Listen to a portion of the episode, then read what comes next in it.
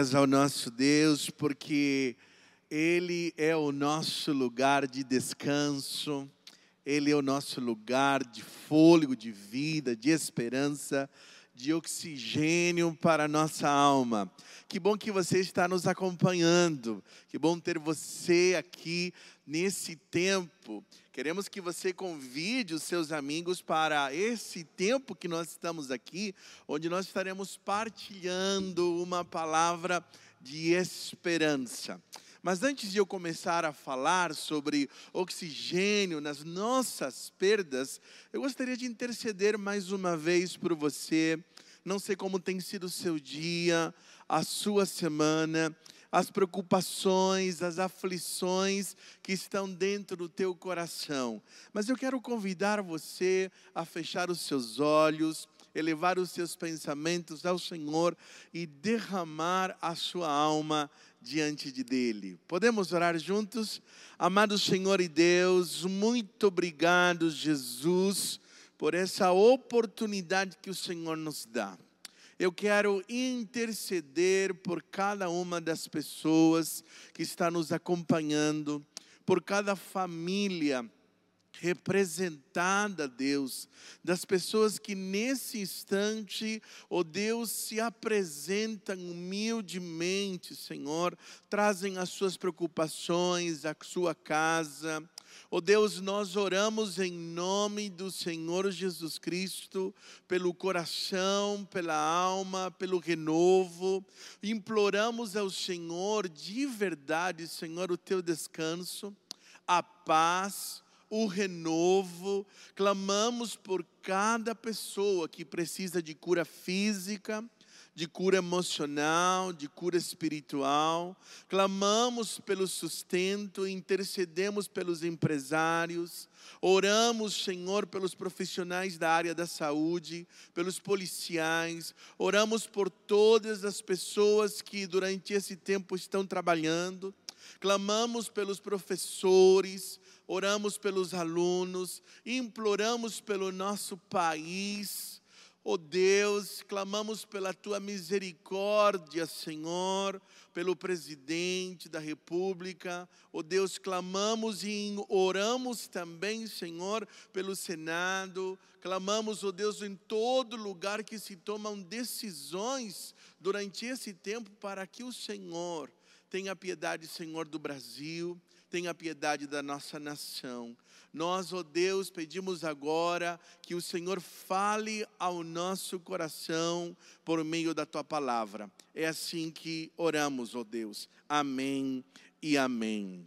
Amém. Então, queridos, sejam muito bem-vindos à primeira igreja batista da cidade de Jacareí. Aqui é um lugar para amar. O nosso sonho, o nosso alvo é alcançar pessoas, mobilizar seguidores aprofundar relacionamentos e repartir vida. E hoje eu quero repartir com você uma mensagem que foi impactante a minha vida e eu sempre volto para ela durante esse tempo e este é, momento que nós falamos a respeito de perdas. Eu quero compartilhar então com você sobre o tema oxigênio em tempos de perda. A primeira coisa que eu quero destacar, que eu vou estar lendo vários versículos de uma história que é tão preciosa, se encontra registrada em João capítulo 11. Todo o capítulo 11, ele vai contar a história de uma família composta por três irmãos: Lázaro, Maria e Marta. O texto começa falando que Jesus era amigo destas pessoas. Em vários momentos a palavra registra inúmeros ensinos e várias, várias é, é, sessões ou encontros de Jesus com os personagens. Maria, por exemplo, foi aquela que lavou os pés de Jesus e enxugou com os seus cabelos. Marta foi aquela que em algum momento foi repreendido por Jesus porque ela estava com a alma perturbada perturbada, tentando agradar Jesus, servindo e uh, apresentando uma mesa, mas Maria estava a seus pés. E assim também você vê vários, vários cenas e capítulos de que você também pode aprender. Hoje eu quero compartilhar alguns princípios que podem ajudar ou trazer oxigênio para a sua alma dentro deste tempo. O primeiro princípio que eu percebo dentro da leitura do capítulo 11, que daqui a pouquinho nós vamos ler vários versículos deles, é que as perdas na nossa vida, elas são inevitáveis por causa da fragilidade humana. O que eu quero dizer com isso? Que todos nós em algum momento da nossa vida estaremos passando por perdas. As perdas, elas são diversas. Existem perdas, as mais conhecidas talvez por você e eu, né, tem a ver com a morte ou o luto. E ela é uma das coisas que mais impacta a nossa vida. Não tem como nós perdermos alguém que nós amamos e nós não sermos afetados por ela. Esta palavra afetado vem porque nós temos afetos. E Jesus era alguém que tinha afetos. Por isso que a Bíblia vai dizer que ele era amigo desta família. Eu acho extraordinário. Você vai ver daqui a pouco que uma das grandes dicas e orientações de Deus para você lidar com as perdas é que você precisa ter amigos. Eu quero que você saiba que Jesus tinha amigos ele cultivava amizades, ele convivia com outras pessoas, além dos doze, como por exemplo com esta família. Então, quando nós nos afeiçoamos, inevitavelmente nós também sofremos perdas das mais diversas. Pode vir por um luto, como eu já mencionei, assim também como separações. Separações podem incluir um divórcio, pode incluir também a mudança de uma cidade ou para um país por causa de algum trabalho ou uma situação que está fora do nosso controle, nós também sofremos uma perda, assim também como o próprio término de um namoro é também uma perda, o rompimento de um noivado. Também experimentamos uma perda quando nós vivemos mudanças nos ciclos naturais da vida, como por exemplo, casamento. Existe perda num casamento, porque as pessoas vão deixar de certa maneira, alguns costumes, a sua casa, e todo casamento também é uma ruptura. Existe um processo de perda ao viver um processo natural da vida, como o nascimento. Os pais, eles deixam e eles perdem também a sua própria rotina. Quem teve filhos pequenos já sabe dessa experiência, que uma criança, quando ela nasce, ela muda completamente o nosso conforto, os nossos horários. Então nós perdemos bastante coisa quando recebemos algo. São perdas que acontecem por causa do ciclo natural. Inclusive, quando um filho vai para a faculdade, você pode experimentar aquele sentimento de perda. Assim também como o desemprego ou aposentadoria, ela também pode ser encarada como um processo de luto. Pessoas que deixam o trabalho que elas fizeram por muitos anos, elas também experimentam o sentimento de perdas. O desemprego nem se fala. Talvez durante esse tempo, uma das perdas que você pode ter vivenciado, está vivenciando, está dentro deste contexto da relação com o emprego. O isolamento trouxe para muitos de nós a perda, a perda da nossa rotina a perda daquilo que nós estamos acostumados, a perda da nossa convivência como igreja de, do ponto de vista presencial. Ainda que nós estejamos ali ah, na nossa casa, juntos adorando e nos unimos dentro desse propósito, nós sentimos a saudade de estar juntos. É também um sentimento de perda. A doença também ela traz as perdas, como o câncer Muitas pessoas que passam por cirurgias, mulheres que elas precisam passar por um processo que mexe com o corpo delas, também afeta de certa maneira a sua vida. As doenças, elas de alguma forma também afetam dentro desta palavrinha que são as perdas. Também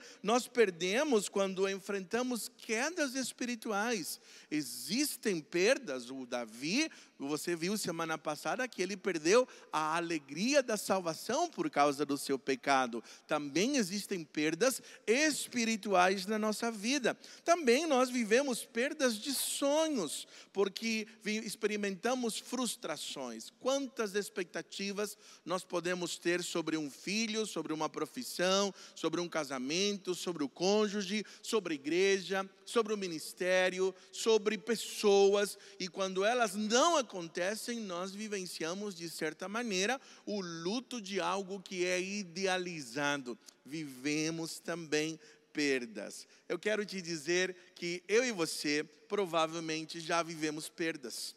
Talvez você ficou afetado ou não, ou você ficou por algum tempo e você avançou no processo de crescimento. E é sobre isso que eu quero compartilhar com você durante esse tempo. Olha o que vai dizer o texto bíblico em João capítulo 11, o versículo 6 e 7, e depois do versículo 11 ao 15. No entanto, quando ouviu falar que Lázaro estava doente, ficou mais dois dias onde estava. Depois disse a seus discípulos: Vamos voltar para a Judéia.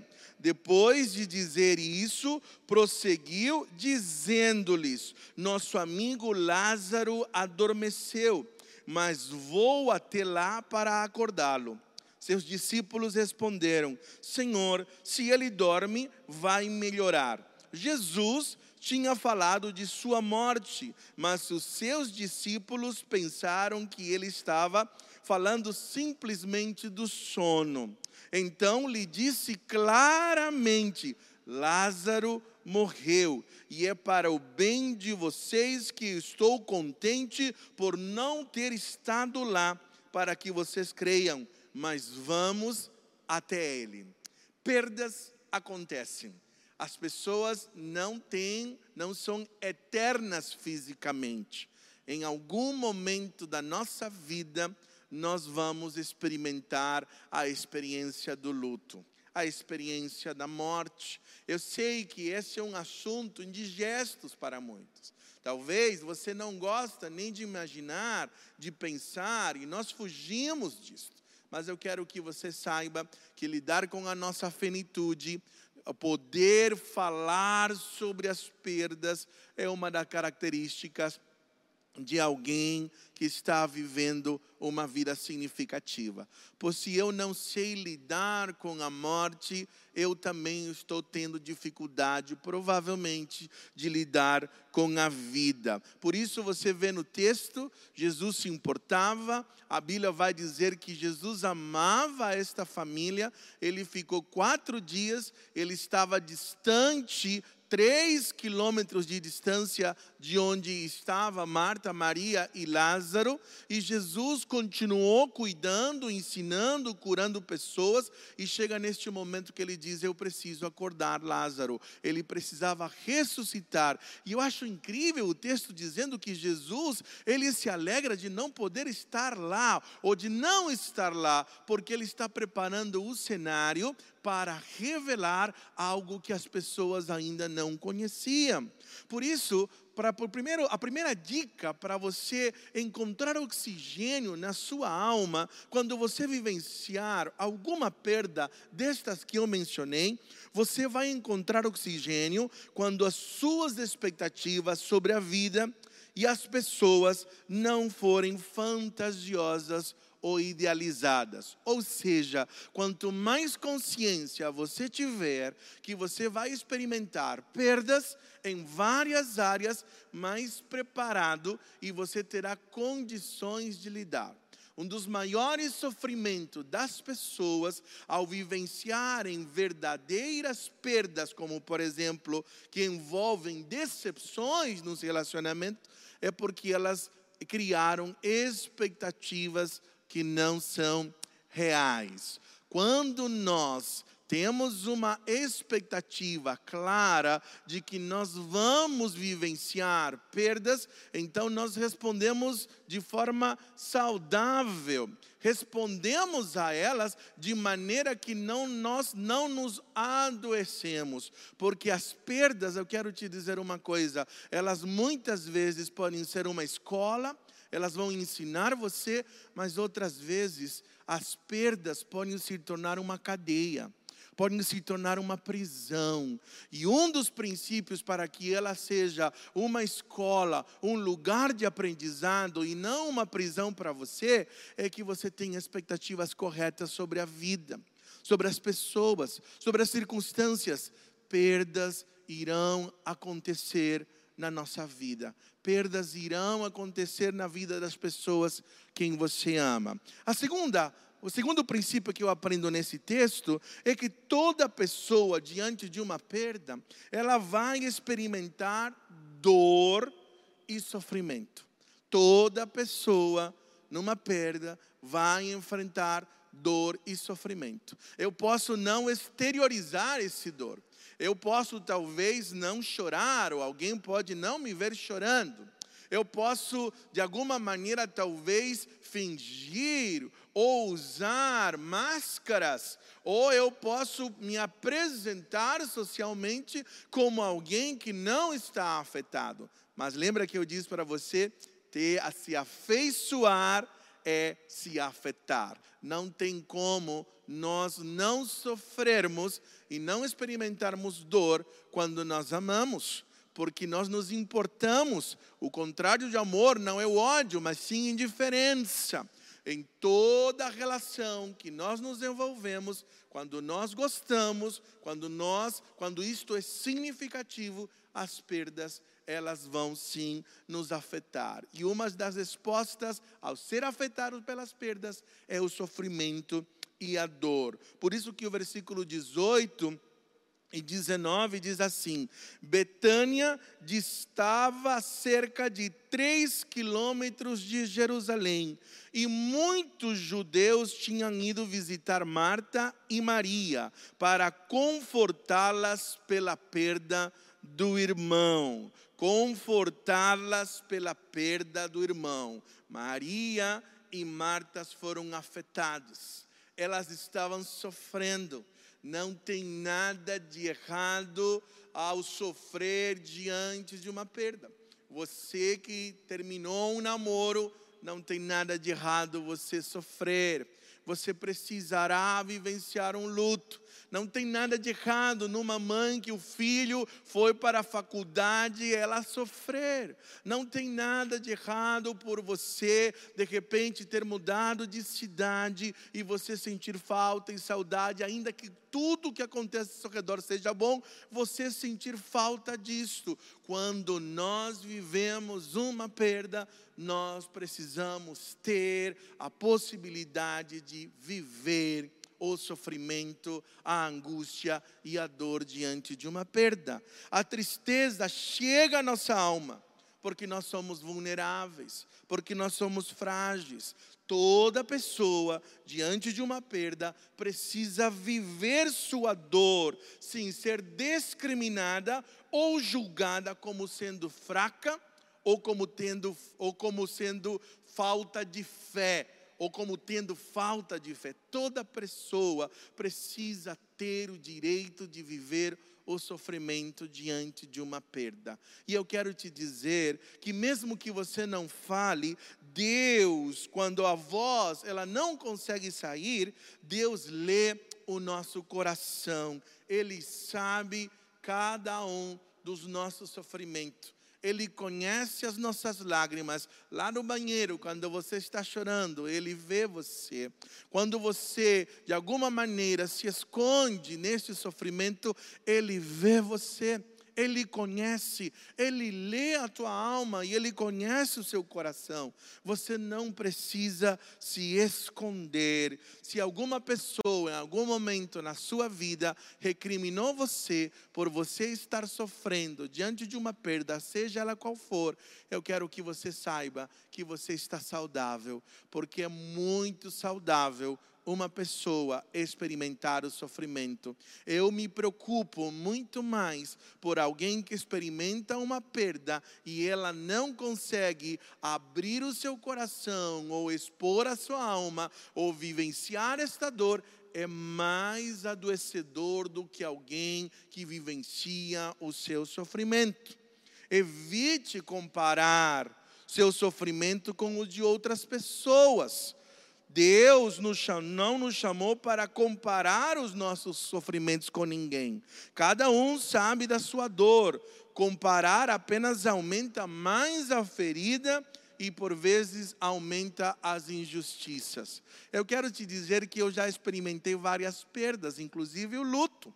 Por mais que a perda que eu vivenciei seja semelhante ou circunstancialmente parecida com de uma outra pessoa, eu perdi a minha mãe, eu não posso chegar para uma outra pessoa que também perdeu a sua mãe e dizer assim: eu entendo o que você está passando. Sabe por que não? Porque cada situação é diferente. Cada sofrimento é diferente. Eu não posso comparar, não posso dizer, por mais que eu tente entender o sofrimento de uma pessoa, o sofrimento sempre é dela. Eu não consigo vivenciar, eu não devo comparar os meus sofrimentos. Eu não posso me considerar um especialista em sofrimento e eu sei o que você está vivendo. Eu consigo, eu posso ter uma tentativa de compreender, de ter empatia empatia com o outro, mas saber qual é o sofrimento, cada sofrimento ela é único. Toda pessoa é quem sabe aquilo que está afetando, que está doendo. As condições que eu tinha como, como quando era criança e eu perdi a minha mãe é muito diferente, talvez, das condições de uma outra pessoa. Existe, às vezes, uma criança, duas crianças perderam os seus pais, mas cada uma tem redes de apoios diferentes, então nunca o sofrimento é semelhante ao outro. Por isso você deve ter cuidado quando você for consolar alguém. Evite você dizer palavras como eu sei o que você está passando. Você não sabe, cada dor é da pessoa. Nós precisamos apenas acolher o sofrimento, validar o sofrimento, orar por elas né? estar junto e poder estar ali sem comparações de qual o sofrimento é maior, ou qual, é ou qual talvez está afetando mais. Então, uma dica para você: você encontrará oxigênio, não permitindo que a dor tome conta da sua vida ao observar o que está acontecendo ao seu redor. A dor tende a nos cegar. Então você precisa ter cuidado que o sofrimento não tome conta, não se torne o centro da sua vida. Você tem ouvido o tempo todo nesta igreja, nesta comunidade, que aquilo que ganha sua atenção ganha você. Quando a dor ganha completamente minha atenção, tudo que eu consigo ver ao meu redor é apenas a dor. E quando a dor e o sofrimento se tornam meu único pensamento, e quando minha concentração está só nas perdas, eu vou deixar de ouvir, de ver, de perceber aquilo que está acontecendo ao meu redor. E é no que acontece ao meu redor que Deus pode estar trazendo a cura.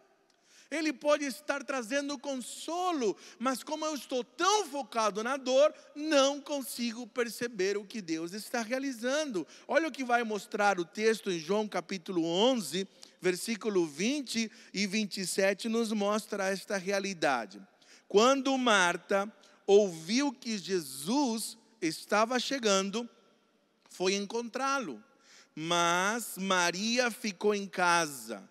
Disse Marta a Jesus: Senhor, se estivesses aqui, meu irmão não teria morrido. Mas sei que mesmo agora Deus te dará tudo o que pedires. Disse-lhe Jesus: O seu irmão vai ressuscitar. Marta respondeu: Eu sei que ele vai ressuscitar na ressurreição no último dia. Disse-lhe Jesus: Eu sou a ressurreição e a vida. Aquele que crê em mim, ainda que morra, viverá. E quem vive e crê em mim não morrerá eternamente. Você crê nisso? Ela lhe respondeu: Sim, Senhor, eu tenho crido que tu és o Cristo, o Filho de Deus que devia vir ao mundo. Não é, de, não é muito diferente, gente, do sentimento que, que Marta teve, daquele sentimento que nós temos. Quantas vezes nós ficamos pensando no si, no se, ah, se tivesse feito aquilo, aquilo outro, se o Senhor tivesse estado aqui, meu irmão não teria morrido, e é verdade.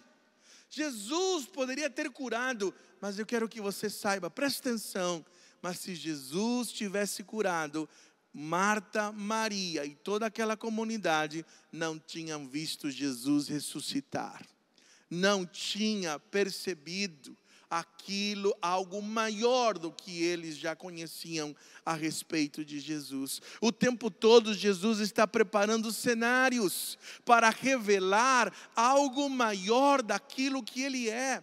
Às vezes você vai ter a sensação de que Jesus não cuidou de você, que ele não interveio para curar, para impedir a perda, mas Jesus está preparando circunstâncias para revelar algo sobre ele, algo sobre você, algo que é precioso demais e você precisa compreender para crescer.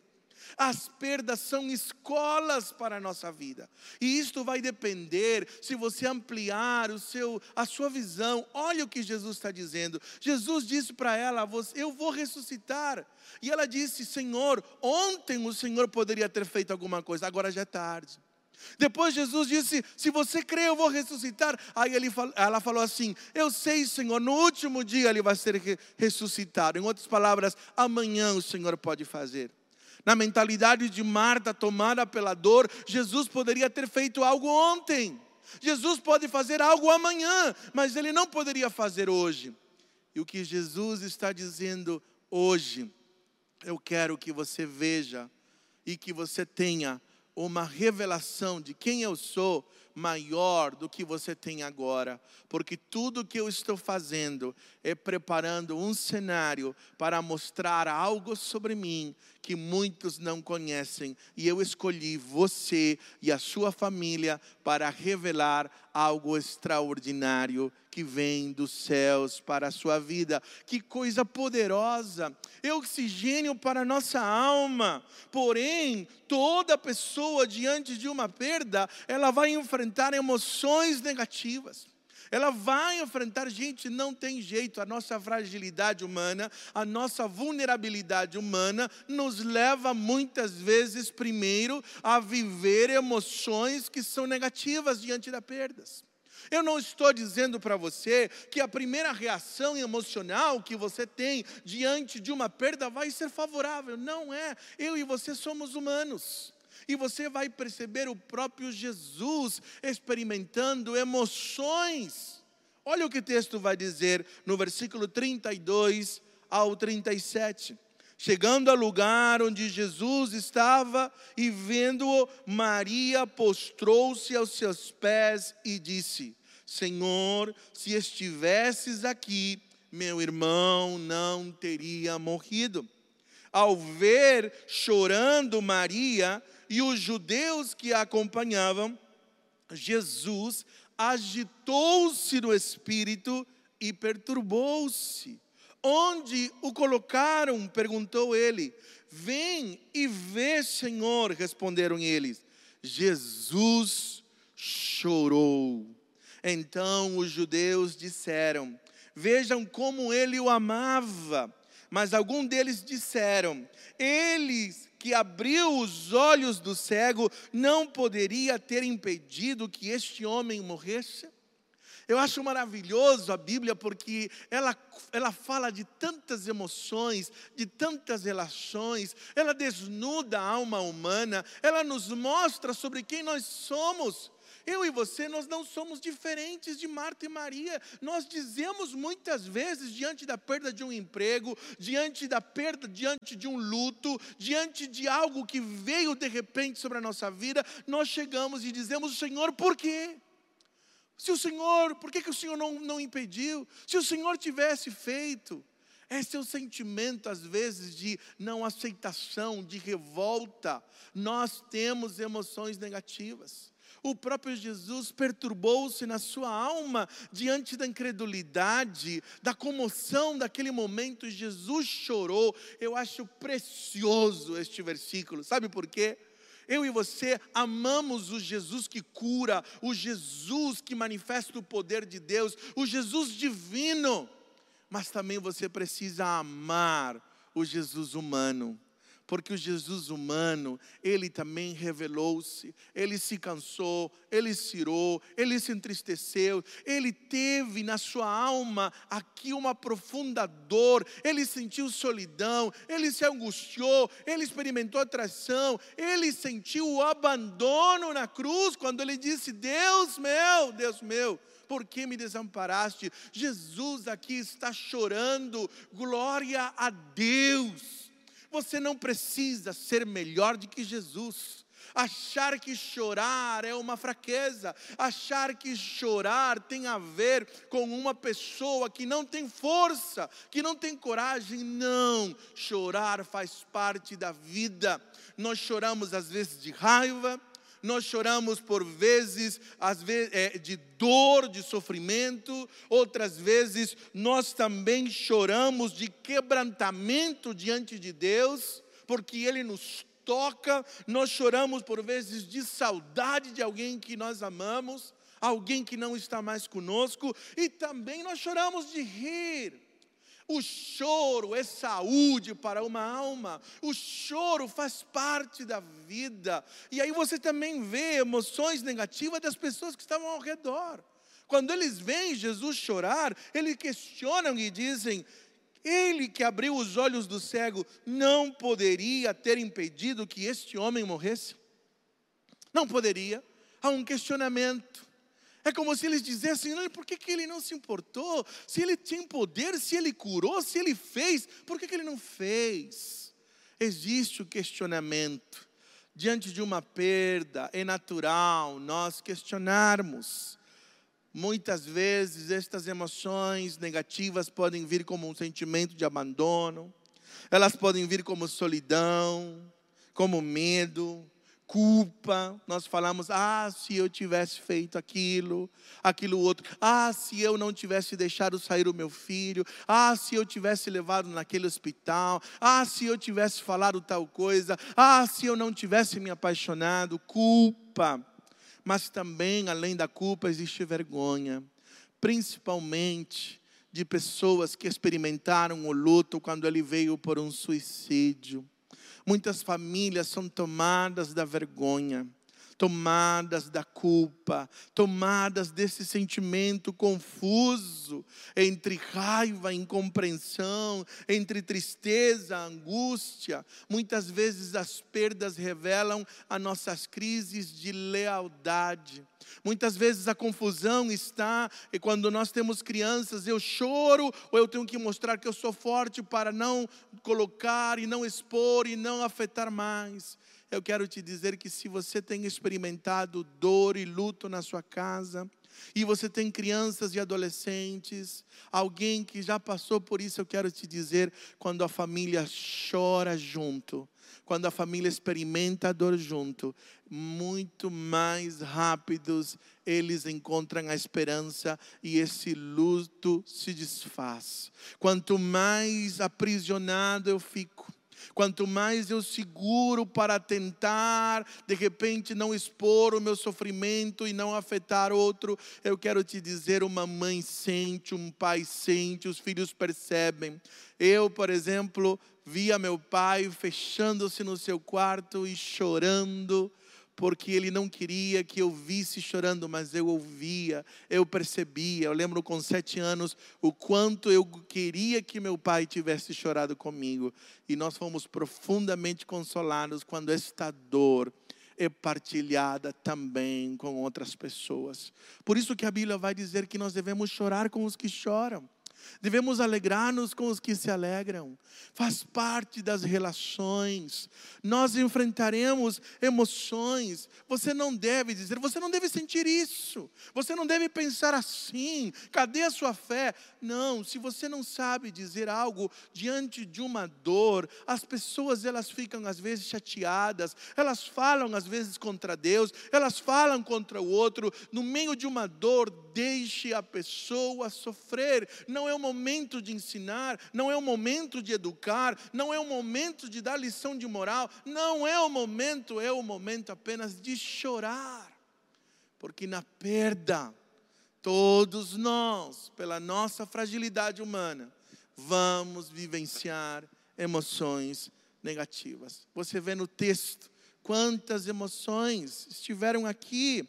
Então, qual é a dica? Você encontrará oxigênio admitindo honestamente seus sentimentos diante de Deus. Por vezes, será necessário você experimentar ou experienciar ritos de passagens que o ajudem a expressar suas emoções sem que isto fira alguém. O que quero dizer com isto? Às vezes você vai ter que rito é um ato simbólico. Você pode escrever uma carta, às vezes, diante dessa perda não necessariamente você precisa enviar essa carta. Se essa carta vai afetar aquela pessoa, você não envia, mas o ato de você escrever dor sai por aquilo. Muitas vezes eu, ah, eu oriento mães, pessoas que perderam filhos, gente que foi importante na sua vida a escrever cartas de despedidas, porque ali nós expressamos as nossas emoções. Outras vezes, atos simbólicos que a pessoa expresse aquilo que sente no seu coração numa, num aconselhamento. As nossas emoções, elas precisam ser espremidas. Emoções aprisionadas nos adoecem. Emoções negativas que não são, de alguma forma, expressadas primeiro em oração, mas outras vezes diante de um conselheiro, diante de alguém que nos ajude, isto nos liberta emoções que não foram expressadas experienciadas diante daquele momento, elas podem adoecer. E nós precisamos, em algum momento da nossa vida, dizer o que está dentro da nossa alma. Ao expressar as suas emoções, você experimenta cura. Em quarto lugar, toda pessoa diante das perdas precisa ser consolada. Todos nós precisamos de consolo diante de uma perda. Versículo 38 a 44 diz: Jesus, outra vez profundamente comovido, foi até o sepulcro. Era uma gruta com uma pedra colocada à entrada. Tirem a pedra, disse ele. Disse Marta, irmã do morto: Senhor, ele já cheira mal, pois já faz quatro dias. Disse-lhe Jesus: Não lhe falei que se você cresce, veria a glória de Deus? Então tiraram a pedra. Jesus olhou para cima e disse: Pai, eu te agradeço porque me ouvistes. Eu sabia que sempre me ouves, mas disse isso por causa do povo que está aqui, para que creia que tu me enviaste. Depois de dizer isso, Jesus bradou em alta voz: Lázaro, venha para fora. O morto saiu com as mãos e os pés envolvidos em faixas de linho e o rosto envolto num pano. Disse-lhe Jesus: Tirem as faixas dele e deixem-no ir. Que coisa extraordinária. Primeira coisa que eu quero te dizer sobre os milagres de Jesus, que em todo milagre de Jesus você vai ver que sempre existe uma ação humana. Aqui Jesus disse: tirem a pedra. Jesus poderia muito bem, se ele quisesse, dar uma ordem e tiraria a pedra. Mas Jesus, ele não faz aquilo que nós fazemos, ou aquilo que nós podemos fazer. Ressuscitar é só com Jesus. Trazer vida. Talvez você pode estar dizendo, pastor, mas Marta e Maria foram consoladas porque Lázaro ressuscitou. Mas o meu filho não volta, meu emprego não volta, há tantas coisas que são impossíveis de voltar. Eu quero te dizer também que o consolo é também um milagre. O consolo é também um ato sobrenatural de Deus. Deus também tem o poder, sim, muitas vezes o Senhor devolve, outras não, mas Ele vem sobre o nosso coração e acalma a nossa vida e traz sobre nós a esperança. O consolo de Deus não vem do jeito que nós planejamos, ele vem sempre do jeito que Deus planejou. Sabe como Marta e Maria queriam ser consoladas? Elas queriam ser consoladas da doença do irmão, que Jesus curasse. Mas nós não vamos, de repente, receber do jeito que nós queremos, mas o jeito de Deus é sempre extraordinário. Mas eu quero te dizer uma coisa: você pode receber o consolo que vem de Deus todas as vezes que você ouvir a sua voz. Mais de uma vez, Jesus disse para Marta e para Maria que ele iria fazer algo. E eu quero te dizer que Deus está agindo. Jesus foi até a casa de Marta e Maria. Jesus também pode ir agora na tua casa.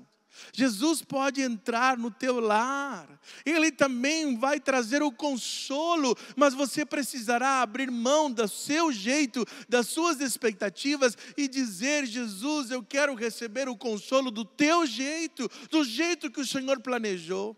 Ele pode trazer as coisas de volta, sim mas Ele também pode capacitar você e aplacar a tua dor e poder você dar condições para que você viva algo novo, sim.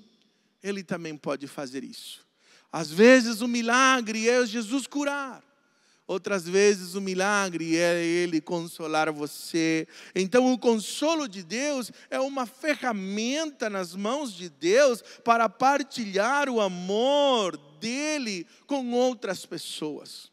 Deus permite situações na nossa vida, enfrentamos sofrimento, dor, depois experimentamos o consolo e com este consolo consolamos outras pessoas.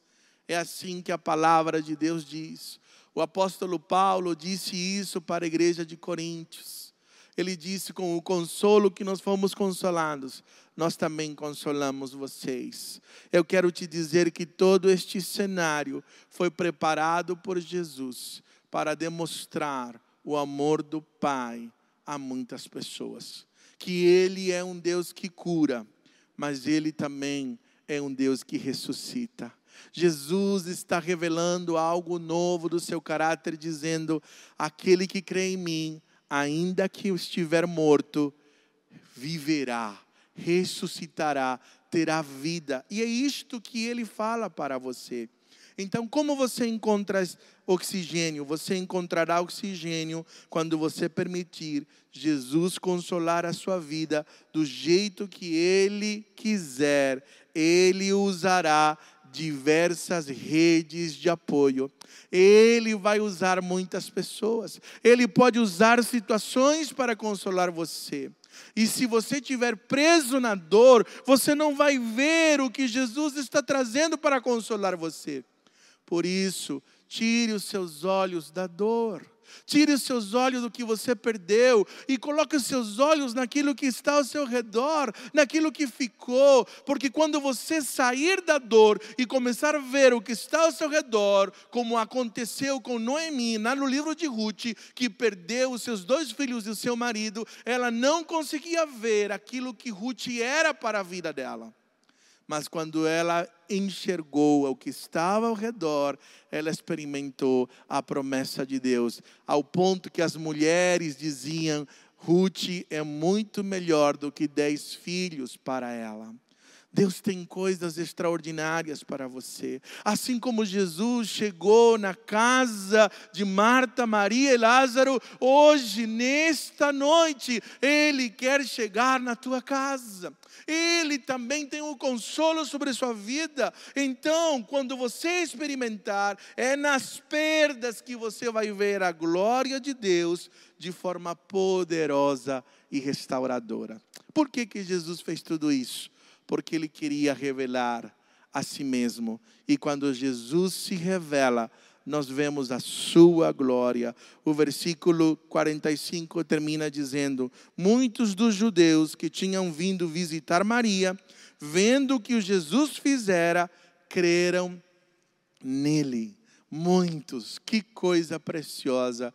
Eu quero te dizer que Jesus quer usar as cicatrizes as marcas que ficaram de algumas perdas na sua vida para você consolar outros. Não retenha o consolo de Deus sobre a sua alma, sobre o seu coração. Você encontrará oxigênio quando repartir o consolo que você recebeu com outras pessoas, porque quando você usa aquilo que Deus deu para você e reparte com outras pessoas, você vai encontrar o propósito para muitas das perdas que você vivenciou. Talvez você está vivendo neste momento perdas dolorosas. Talvez você está com um sentimento o mesmo que houve e que estava no coração de Marta e Maria dizendo: Deus não olhou para mim, pastor. Deus se esqueceu de mim ele não está enxergando, ele abandonou, ele chegou tarde. Eu quero te dizer, ele está presente, ele tem propósitos que nós não entendemos enquanto a dor está na nossa alma. Mas se você perceber e se entregar e reconhecer Jesus como seu Salvador, você vai percebê-lo. Eu quero convidar você a entregar o controle da sua vida a Jesus, a chamá-lo, a convidá-lo para habitar na tua casa, que é a tua alma, o coração, a sua mente, mas também a sua família, dizendo: Jesus, eu preciso do teu consolo. Você pode orar comigo ali onde você está? Amado Senhor e Deus, há pessoas que estão ouvindo nesse instante a tua palavra. Eu quero, Senhor, que pela misericórdia e a graça, o Senhor vá até aquele lugar onde eles estão. Nesse momento, Senhor, há pessoas que estão vivendo diversas perdas na sua alma. Há muitos deles que estão sofrendo, há muitos deles que com a alma dilacerada eles estão, mas eles estão aqui agora, invocando o teu nome, dizendo: Jesus, vem no meu coração. Eu entrego o controle da minha vida, eu entrego a, a minha dor, eu entrego aquilo que eu amo, eu me rendo diante de ti. Abre os meus olhos, dá uma ordem, cura, Senhor. Eu eu te suplico em nome de Jesus, eu te entrego a minha vida e te recebo como meu Senhor e o meu Salvador pessoal. Aleluia. Amém e amém. A nossa oração é que o Senhor Jesus console o teu coração e a tua alma. Se você tomou uma decisão ao lado de Jesus, entregando o controle da sua vida, reconciliando-se com Ele, ou até mesmo você quer se tornar membro da nossa igreja, ou até assumir o compromisso com o batismo, ou conhecer mais das Escrituras, aqui na nossa projeção está o telefone da nossa secretaria. Você pode mandar uma mensagem a respeito da decisão que você tomou e nós entraremos em contato com você.